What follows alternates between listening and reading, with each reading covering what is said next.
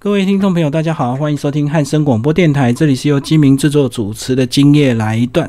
那我们今天的节目呢，要为大家来介绍一位这个长期在剧场工作的一个呃剧场工作者，他叫林静怡。然后他早年呢是从这个中国工商哦，就是我的学姐那个西巴话剧社毕业。然后我也不知道为什么，他就一路这样子在剧场工作这样二十几年哦。然后他的外号叫阿婆，阿婆你好，你竟然把我的秘密泄露出去了，各位听众。大家好，没有关系啊，反正这个女人到了一个年纪，就是靠实力，不是靠长相美的那个。然后那个，你本来是中国工商哪一科？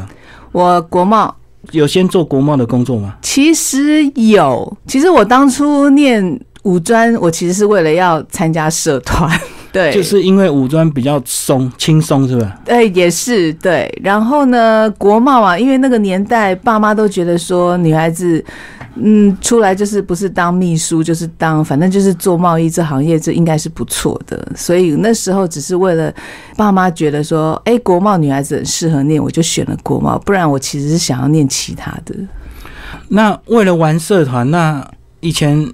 没有那么多电脑，所以以前的社团是很疯狂的。那为什么后来决定参加话剧社？参加话剧社吗？对，其实那是我一开始我就设定我要参加话剧社，然后我那时候其实很笨哎，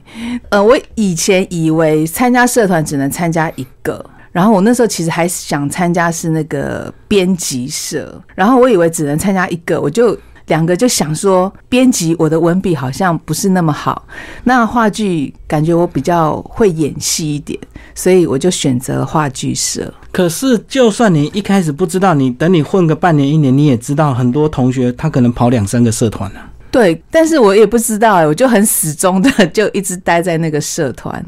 其实我觉得，我大概能够了解那种心情，就是也许你一开始不知道，可是当你这个参加一段时间，第一个你跟本来这个社团有感情，那第二个如果你又参加别的社团，在那当时你好像感觉就变外来者，那种感觉就怪怪的，你知道吗？嗯，就是只有新生刚进去的那一刻，人家把你当新生。对，也许吧。对啊，等你二三年级突然要参加别的社团，可是那种感觉就哈。对啊，可能就是当时的学长姐，就是也把我们带的不错，就是整个那个社团的那个气氛是很融洽的。然后我们那时候其实还有做蛮多的练习，所以可能感觉上你也没有太多的时间去参加其他的社团。因为话剧社跟其他社团不一样，就是常常要团体做一些事情，所以那种感觉跟像编辑是个人编个人的，嗯，所以也许你在家就可以编，你根本不用来社团。那你来社团也许是交稿。那人家帮你改一改，好回去继续修，所以好像感就少了这个大家彼此互动的。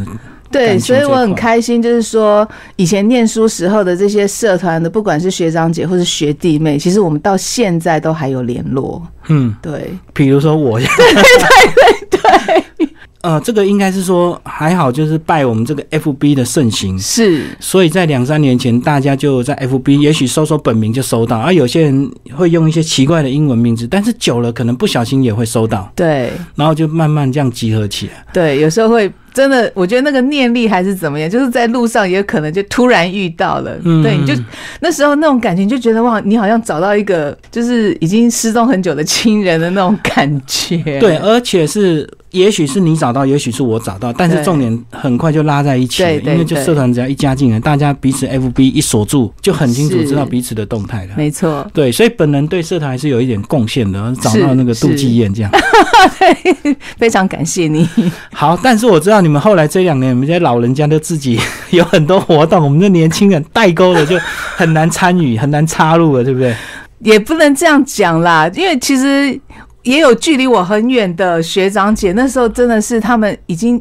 你看我对你来讲已经算是有一点距离的学姐了，嗯，但是他们就是我们的学长姐又找到一个更早的，对，其实有的时候我觉得那个代沟。我觉得看什么话题啦。我觉得我很庆，呃，我觉得我比较开心的是说，我们其实，在呃，不管是在赖或者是在 FB 里面，大家在聊天的那个内容，就是没有压力的。嗯，对，可能就是因为我我在工作上怎么样怎么样，然后可能在这边吐吐苦水，然后大家就是互相也是在那边呃拉迪赛或是干什么，但是那个那个气氛是愉快的。其实它就有点像同学会的群组，对对对，只是因为我们有过去这个排练的这个革命。情感，所以跟同学之间的感情还是不一样。，对，嗯，嗯，而且主要是你们那那上下那一些界限，可能你们又同时排了很多戏，所以你们感情就比较不一样。这样，因为我们那时候呃，因为每一年都会有一个大专杯的话剧比赛，那其实我们每一次的排戏、排练或是干嘛，都是为了那个比赛，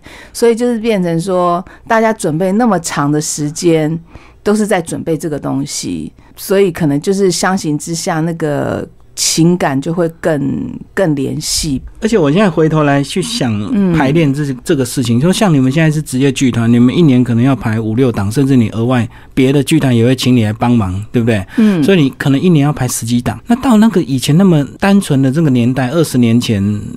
也许三十年了哦，真的，一整年就排一出戏，耶。对呀、所以我觉得他到底是幸福还是不幸，你知道吗？因为幸福的话，你只做一件事，理论上你可以演得很精啊。嗯，但是我们一个礼拜没有排到几次啊，一次嗯可能只是排个。可能两个小时之类的，然后或许每一次的排戏也不是通通都到，可能嗯这个人没来，那个人没来，对，就是你说要真的大家都都全员集合，那也是一件很难的事情，可能就最后一个月对。比较有可能。对，嗯，嗯，所以不管怎么样，这个都是学生时代的回忆，能够很单纯做一件事是很幸福的。尤其是我现在，我觉得哇，这个一天你真的是光是一天你就有多少事。了，嗯，怎么可能这个一整年专心做一件事情？对，但是虽然一整年排练下来，其实到了演出还是有状况，该该忘词的还是忘词，然后走错位的还是一大堆。对，所以就是舞台剧，其实那个你说有好玩的地方，其实也是在这里啦。嗯，对，所以像我现在遇到有一些新人或是干什么的，我就说，反正呢，我们现在遇到排练就是排练这样了，那到现场还是会遇到状况。那遇到状况呢，就不要急，我们就是把事情解决掉就好了。反正不管演的怎么样，你隔天还是会好好的活下去，然后就继续再往前走啊。对，但是我觉得 我我比较开心的是那个过程，嗯嗯，结局可能不一定演好或演坏，但是就是在排戏的那个过程，就是大家的那种互相合作，我觉得那个情感是，我觉得是更 OK 的。所以就算你现在你是学生，你参加呃社团是话剧社，你也很难有过去的感情，因为现在干扰很多，而且学生太忙了，那、有些对。兼差或者是你自己在家划划手机，你根本不一定要到现场去跟人家互动。对，所以就是以前大家是外热内热，嗯，整个人都是热的，啊，现在是大家可能是外冷，但是内心是热的，嗯，但是没有找到那个大家能够 key 在一起的那个点。对，嗯，好，那这个简单聊完学生时代，再来就是毕业之后，你就直接进剧场吗？不是哎、我其实毕业之后就是有做其他的工作，但是真正跟贸易相关只有一次，一开始的那一个工，第一个工作。不是我一开始是在杂志社，嗯嗯，对，杂志社上班，然后后来就是呃有去过那个房仲，但是卖房子啊，不没有当助理。哦，对，但是那个房过去的房仲跟现在的那个房仲的形式是不太一样，是一种很一整层楼，就是很大一片，就很多办公桌的那一种，不是像现在有。点有点像总部这样子，对对对对对不像现在个人的那种小小的那个店面，对，对对对对对对对，然后后来才有去一家贸易公司应征，然后去那家贸易公司应征还蛮有趣的是，我会录取上是因为他前一个助理。也是我们学校毕业的学姐，然后因为那个学姐表现的很好，那因为嫁人了，没不得不离离开。那那个老板那时候看到我这个学校，他就说：“哎、你们学校不错。”哇所，以很幸运托了那位学姐的福，所以我就应征上了。所以做多久？那个工作好像做了两三年吧。嗯嗯嗯，对所以等于是应该做的还算蛮愉快的，对，因为其实呃没有立即在剧场工作，是因为其实我们那时候我们那个年代像不像现在的资讯那么多，对，剧场那么多，所以就是你也不知道，你即使很想要演戏，你你想要找的管道你也不知道。那时候只知道什么演员什么华视演员训练班这种的，但是是那时候自己又不是说想要走电视啊、电影这一类，嗯对对对。那你就是剧场的这个部分的资讯不多，所以那时候就想说，啊，好吧，反正就是毕业，那只是玩社团，然后毕了业就是乖乖自己找一份工作做吧。就是边走边看呢、那也是说，可能是偶尔这个报纸，也许不小心会有一个小广告是真人的，对是剧团的，但是可能就那么一下下，比较不不像现在 FB 你很容易去对，找到各个剧团这样子。好，那后来呢？是什么样原因找到杯子剧团？是他们自己一登报真人吗？还是透过介绍？是看报纸。嗯其实这个过程也很有趣，是因为我在那个社团的一位同学，对，呃，就是当时我的跟我同一届，然后当时是我的社长，因为他那时候毕了业，他其实他有他自己的一份工作，然后呢，他有的时候也会接剧团的工作，然后那时候较早早你一步进剧团就对。对，就是接触到剧团，因为嗯他自己那时候本业工作就会接触到这样的，就是这样子的人脉，这样。然后那时候我很好奇，我就说，哎、我说你这样子接剧场的工作，我那时候就是稍微打探了一下，说，哎、你这样子一场演大概多少钱这样子？嗯哼，然后好奇，然后他就跟我讲，我就想想，哎，这样如果说我自己在做本业，那额外我还可以去接一些 case 的话，那也是蛮好的。那那时候是刚好我那时候工作是在等于是暂告一个段落，然后那时候就看到报纸，那时候最有最多的那种。艺术就是说，像那种艺术译文的新闻，就是《民生报嗯》。糟糕，真的透露我的年龄了。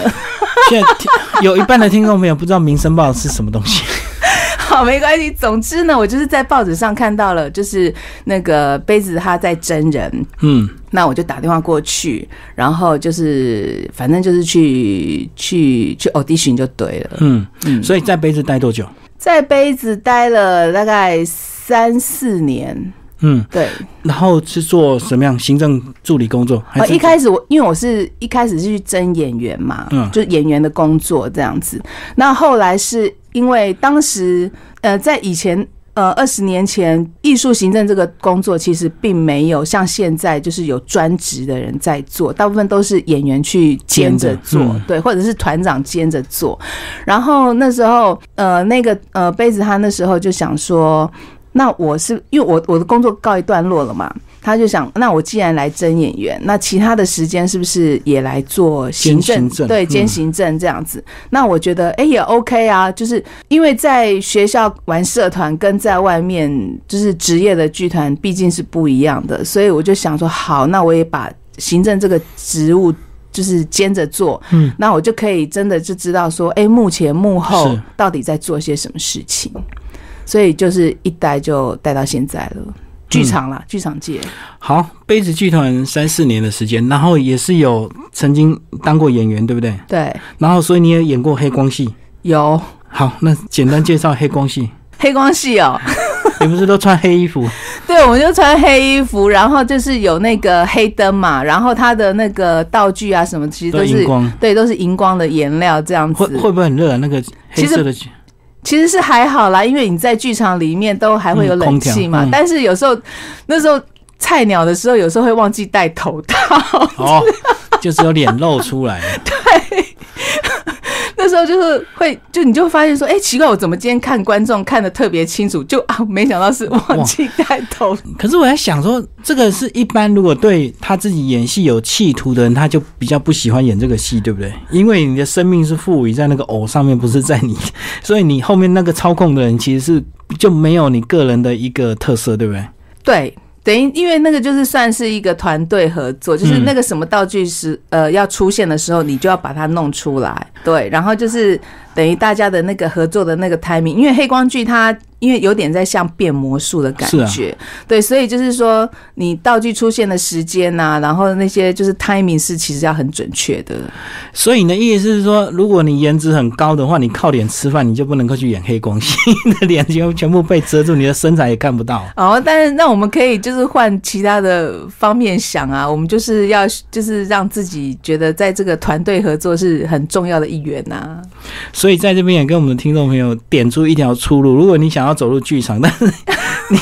你的长相或者是你的身材实在是呃那个提早到了中年的那种身材之后，你就可以去演黑光戏，因为至少你全身都包起来，脸也看不到这样子，呃，脸也不用特殊再做一些美白啊什么美容这样子哈。嗯，好，那在那个杯子剧团三四年，后来到下一个剧团是欢喜办剧团，现在还在吗？呃，欢喜办戏团他现在比较没有在做戏了。但是据我所知，团长他现在还是有在做一些呃口述历史，然后生命岁月的这个部分。所以他转型成文史工作室是吧？呃，没有没有没有，他本来其实个人兴趣，应该是说这个剧团本来就是在做口述历史，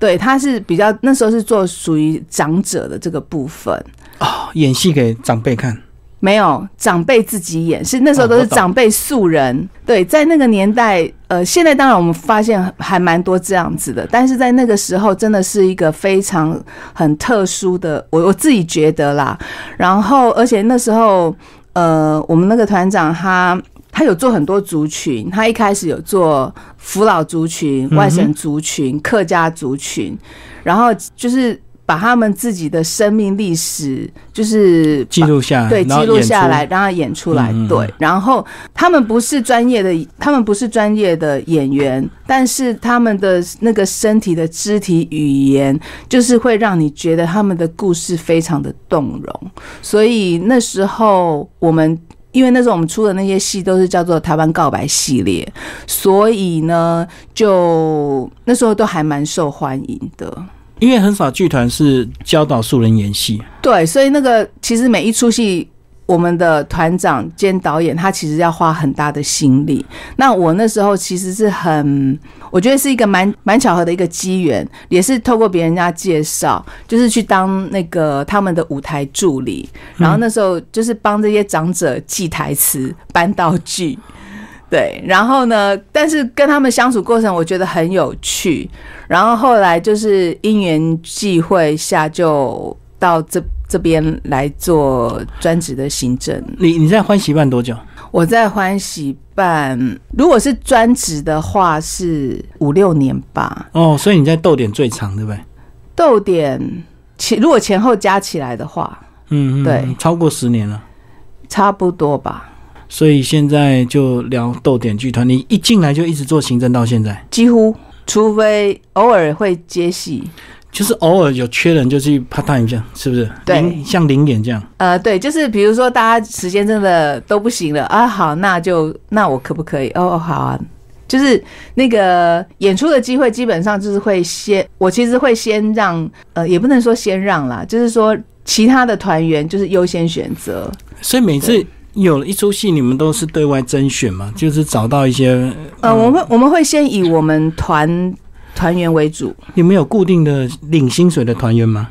没有，就是应该是先从自己比较熟悉的团员开始找。呃，应该是说我们其实有一批我们叫做团员，所谓的团员是说我们就是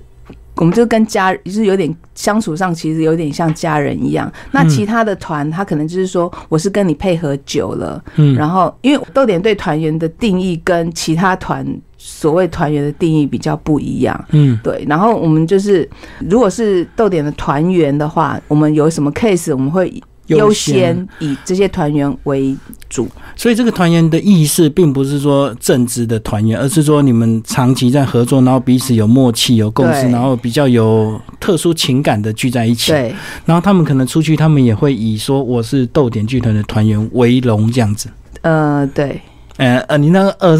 不是 他在那边当团员，他出去讲没有，我不是逗点的。你在嗯什么？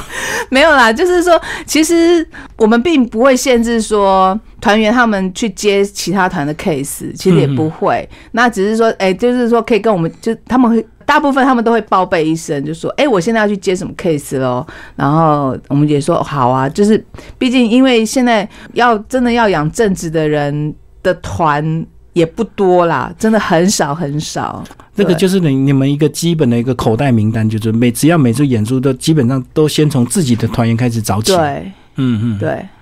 但是其实还是没有什么牢固关系的，没有没有，没有就是一种情感。对对对。是不是就跟我们来聊聊这个剧场行政工作是什么？好吧，因为大家一般对剧场的演员比较有概念，知道他们在做什么啊。剧场行政到底要做什么事？剧场行政就是打杂的啊，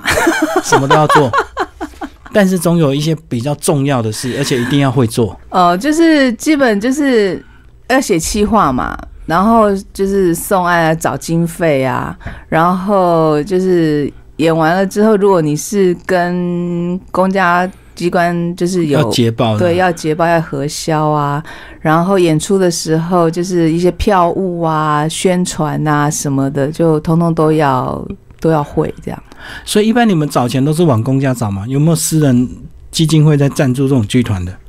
呃，也有也有对，但是就是你要提一个，就是要提一个案子给他。你比如你计划你今年你可能要做一个全省的巡回或是怎么样的，然后你也可以你可以找基金会，你可以找企业，然后你也可以找公家机关补助，哪一边的难度比较高？公家还是私人的？都很难诶、都很难啊 应该有不同的难度吧？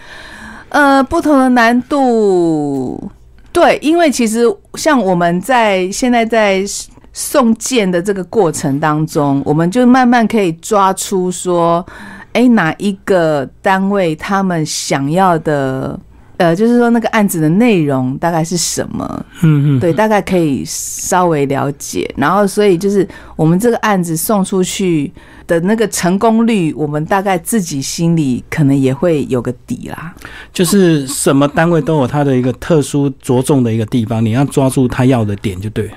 对，然后因为其实不同的单位，他们每一期送审的评审也不一样。嗯哼，对，那你也不知道说这些评审对于你这一次送的案子，他觉得 O 不 OK？哎，是对，那个效率好不好？所以我觉得那个真的都有带一点运气在里面。所以这个就是先做功课啊，就好像有些访问艺术家，他们说他们去投什么艺术奖，他们也是要知道这个奖项他大概需要的风格。嗯然后评审老师一看他就知道这个哪个老师喜欢什么样的风格。所以投案不是乱投的，对，不是乱投的。要做功课。那像这个如果有这个剧团要上我节目，第一个一定要先帮我粉丝页按赞，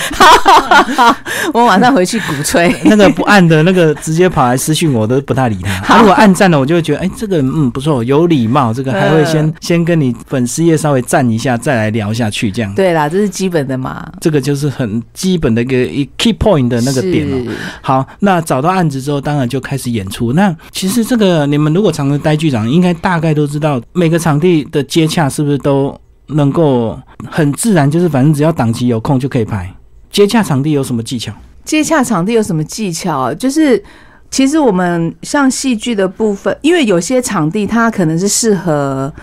戏剧，嗯有些场地它是适合音乐，嗯其实他们的那个设备会有一点点不一样。然后那但是因为像我们我们的话，其实不管什么样的场地都遇过，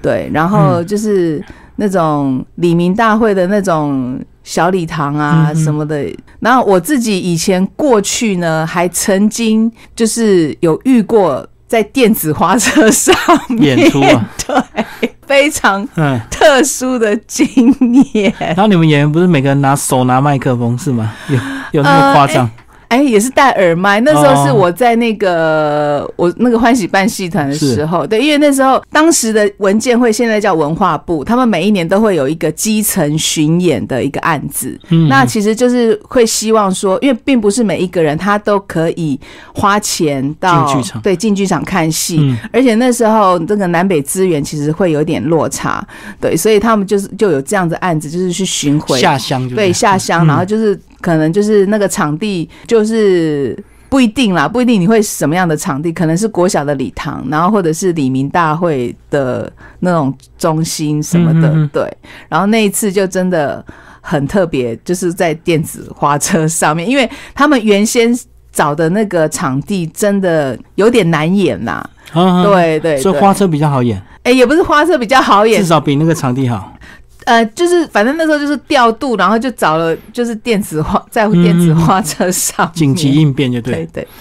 但是这个敲场地是只要看对方档期有没有空，然后再价钱是不是都是公开透明的？就是你要用什么设备就是什么钱，还是说其实中间还是有那个交情不交情的问题？如果说你看他有档期，那当然就是你付租金，对对对，对，然后他可能就是还是要看一下你的案子的内容，基本上就是通过的。嗯嗯嗯，对，那因为现在其实那个租金对一般剧团来讲，其实也是一个压力嘛。那所以我们就会呃去也是送案子，就是比如说，我现在想要在新北市政府演，呃，就是说新北市政府的场地演出，那我就跟新北市政府文化局送案。那如果案子通过了，那因为我们选的场地，呃，比如说那个板桥文化中心对，板桥艺文中心，那它可能就是可以免场租。哦那这个部分的话，就对我们来讲，就是有一个很呃，就是那个压力就减轻很多了。如果说你是跟公家申请的话，如果过了，通常啦都会是免场租。因为他们都有分级嘛，就是说，哎、你现在通过这一级是免场租，通过这一级你几折对几折，对对对，哦，所以就是找到这个主办场地的这个上一级，然后去再申请。对然后，如果他觉得你这案子真的有有很多他们的教育意义，又符合他们的宣传的一个目的，他就愿意帮你们折扣或者是免场租奖。对所以几乎都在跑流程呢，跑行政流程啊。对啊，对啊，就是跑行政流程啊，然后演完了，然后就是捷报经费，对。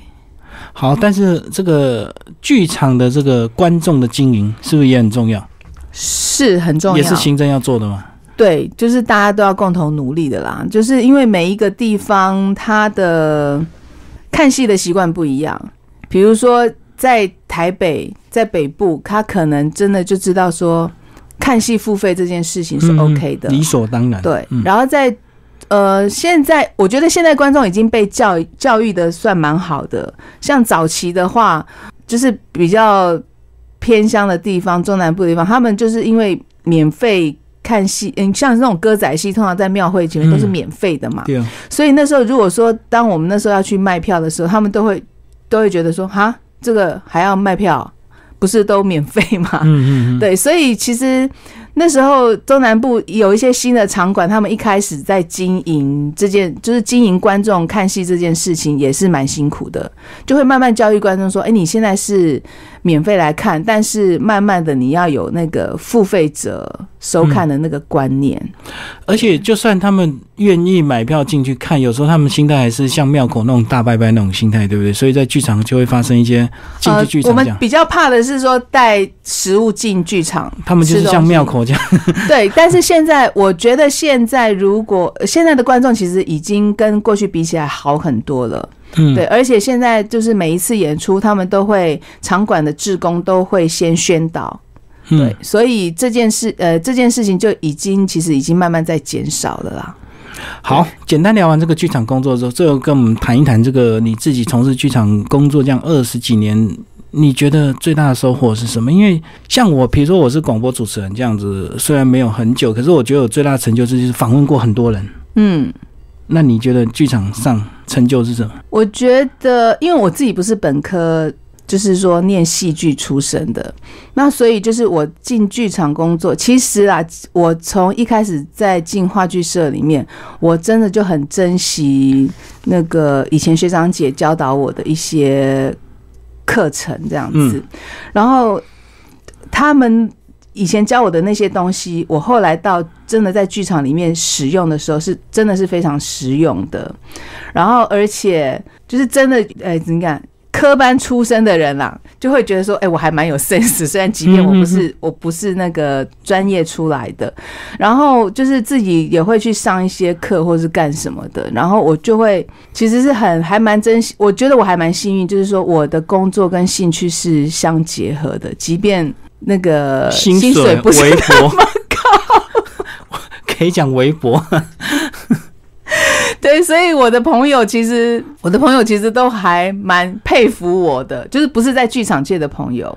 对其他行业的朋友看我都觉得我蛮佩服乐在其中啊。对我竟然可以在这里撑那么久，可是剧场圈的几乎没有几个赚到钱的啊、大家都是乐在其中啊。对那个这个部分真的要有很大的一个热忱去支撑你。然后像每次有新人来，我都会就是他们都会怀抱梦想嘛。那其实我们像我，我都会先是那个打破梦想的那个人。嗯，因为我知道说做这一行真的很辛苦，然后也看过就是来来去去那么多人，所以我都会先问他们说：你们真的对戏剧这么热爱吗？如果哪一天你真的都没有 case 了，你还是一定要演戏吗？然后平常没有因为排练或者什么，你没有办法做正，就是说一般上班族的工作，你可能只能就是 seven 打工或是干嘛的。即便这样，你都还愿意吗？你自己扪心自问。如果你觉得 OK，好，那你就走。然后你觉得你真的不行，那我我觉得，即便你去做其他行业，但是也许你还是会有机会会接触到戏剧这个东西，比如说什么服委会，或者说什么尾牙要演戏干嘛，你还是会接触。对对对，我觉得那个其实也是 OK 的。对我都会劝劝新人这样。其实我觉得最简单，就从这个剧场的这个自工开始啊，开始接触，对不对？你有个正职，然后你利用你这个周六或者是晚上去剧场看看，对啊，真的有引发你强烈的动机再说了。对，其实我还就是有一些朋友，他们真的都是就是这样子，嗯，从。自工开始做嘛，因为他可能喜欢这个团的戏，对，然后去帮忙或是干嘛的，慢慢的，哎，就是有就是有接触一些课程啊，干嘛的，也许他就变演员啦。我有认识的朋友就是这样。而且这个演出那当下很光鲜亮丽啊，然后会让你很感动。可是等你在旁边进入观察之后，你可能就会发现一些黑暗的地方，你就觉得还是回到你本行，知道不要进入剧场圈了。然后最后讲讲剧场圈有面临什么样的问题好吗？呃，在台湾其实。真的要那个经营剧场，真的是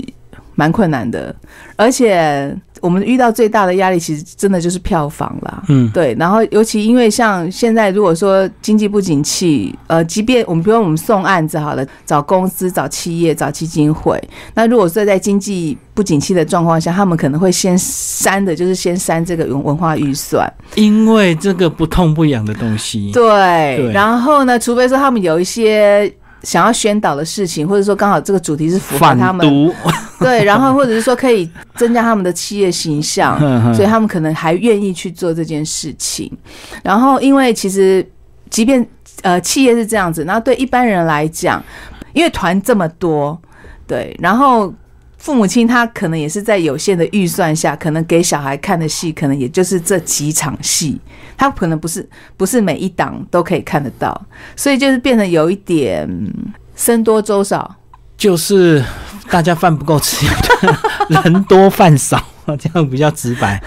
可是你看嘛，有时候我会去想，哎，你看为什么人家人家很容易把剧场当跟电影比较在一起？一部电影好莱坞卡斯这么强，三百块有找还可以吃爆米花，那剧场的话，三百块的票比较少，大部分都是五百一千左右，对不对？是有时候大家会有那种比较的心理。对啊，可是会给感觉的是不一样的嘛，就是。呃，我觉得剧场它可以，我觉得它给观众的那个情感是非常直接、面对面的。嗯，对。然后你电影，我觉得它毕竟还是会隔了一个荧幕，是对，所以我觉得那个情感就是交，就是说跟交流的那个部分还是有差别的啦。所以在剧场看戏，你会震撼，你会痛哭流涕。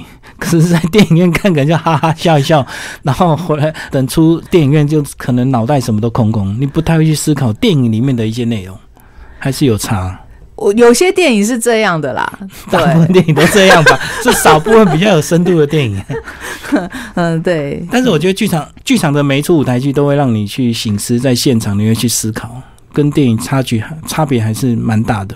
嗯，对，因为每一不管是成人的，或是呃儿童的，或者是说什么样的形式呈现出来的舞台剧，我觉得就是你对于自己你看到的是什么东西，对你自己的人呃，我觉得那个思考都是有帮助的啦。好，今天非常谢谢豆点创意剧团的剧场行政林静怡来到我们的节目现场，介绍她二十年的剧场人生。好，谢谢。OK，谢谢，拜拜。